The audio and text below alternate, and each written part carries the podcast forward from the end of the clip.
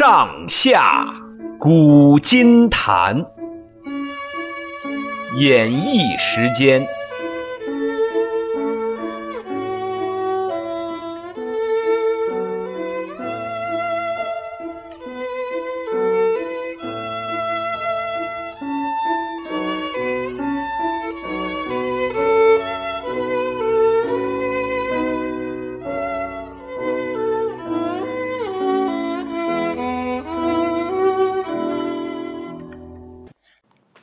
亲爱的听众朋友，大家好，我是演绎，欢迎大家收听《上下古今谈》。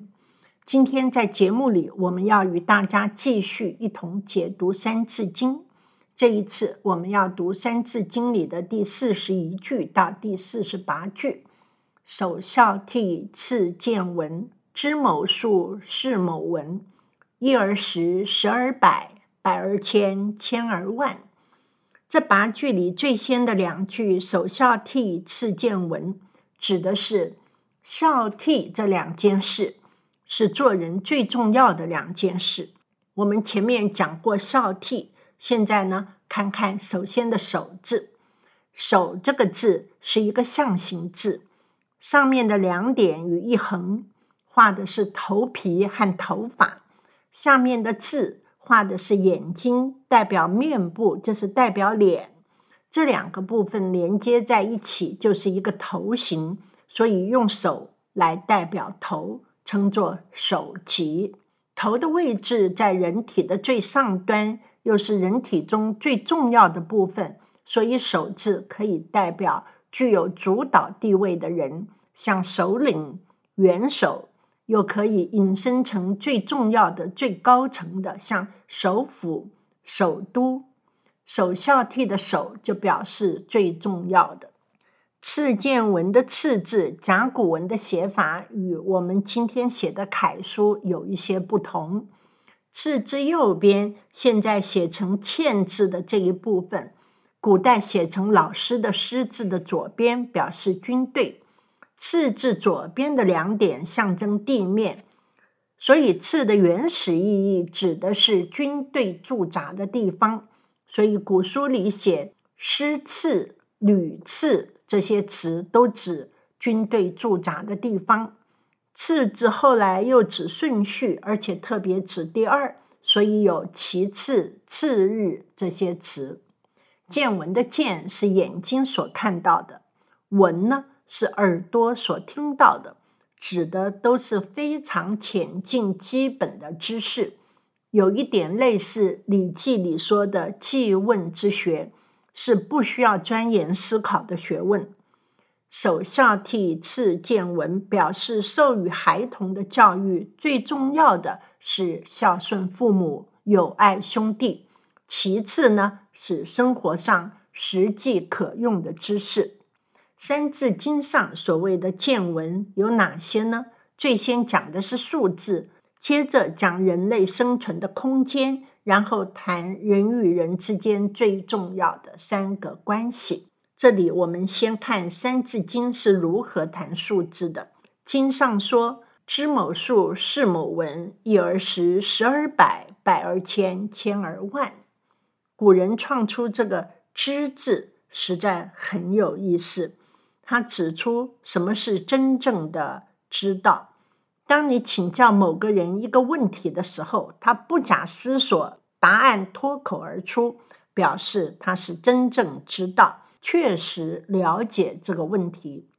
所以“知”字的右边是一个口字，意思是回答问题；左边是一个使字，就是箭，显示回答问题的时候迅速而直接。就如同射出一支箭一样的快速。知某数，是某文的“某”泛指不知名的，或者不一定的，或者不必说明的人或物。是是知道，是了解，是认识。白居易《琵琶行》里的“同是天涯沦落人，相逢何必曾相识”，这里的“是”呢，就是认识。辛弃疾《丑奴儿》里的“少年不是愁滋味”，这个“事”是知道，是了解。三字经里的知某数，识某文，就是告诉孩子们哪些是必须要知道的基本数目，哪些是必须要熟读的基本文章。我们先看哪些是必须要知道的基本数目呢？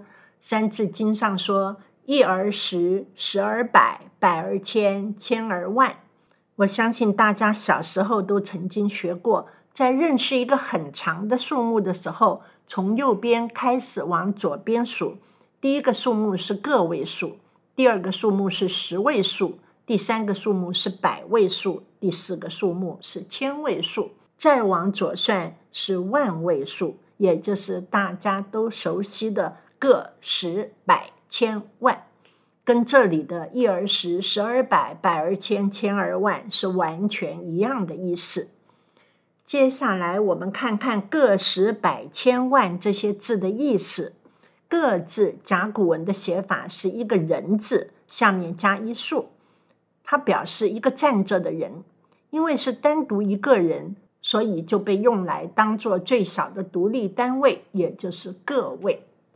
再看十字，古代人写数目字，一是一横，二是两横，三是三横。从四开始，因为怕这个横线太多，记载的人有可能写错，解读的人也有可能读错，因此不再是四根横线、五根横线这样写下去，而有了各种不同的写法。至于十字呢，它就画一条竖线，在中间加上一点；二十是两条竖线，下面用一条短线连在一起。三十是三条竖线，四十是四条竖线，它们下面都用一条短线连在一起。五十以后就不一样了，五十用五与十两个字来表示，就像我们现在讲的一样。六十用六与十两个字表示，这样一直到九十。接下来的是百字，百这个字，甲骨文上面画的是一根类似计量长度的尺。下面画的是一粒类似百米的物件，《说文解字》上说：“百是十十，也就是十个十，正是一百。除了一百之外，百也表示很多，譬如百花齐放、百家争鸣、百依百顺、百折不挠、千方百计。在这些成语里，这些百都代表很多，不一定就是十个十。”甲骨文的卜辞里，两百是白字，上面有两横；三百是白字，上面有三横。这种表现方法与二十用的两根竖线、三十用的三根竖线来表示非常类似，只是横竖各有不同而已。百之后是千，千字的甲骨文是先写一个人字，再在人的腿上加上一横。《说文解字》上说千。十百也，十个一百就是一千，两千是在人的腿上加两横，三千在人的腿上加三横，千比百多，所以用来表示更多。譬如说，千锤百炼，千载难逢；千奇百怪，千钧重担。如果千字跟万字搭档，成为千辛万苦，千恩万谢。千丝万缕，千山万水，都表示多到无法数尽的程度。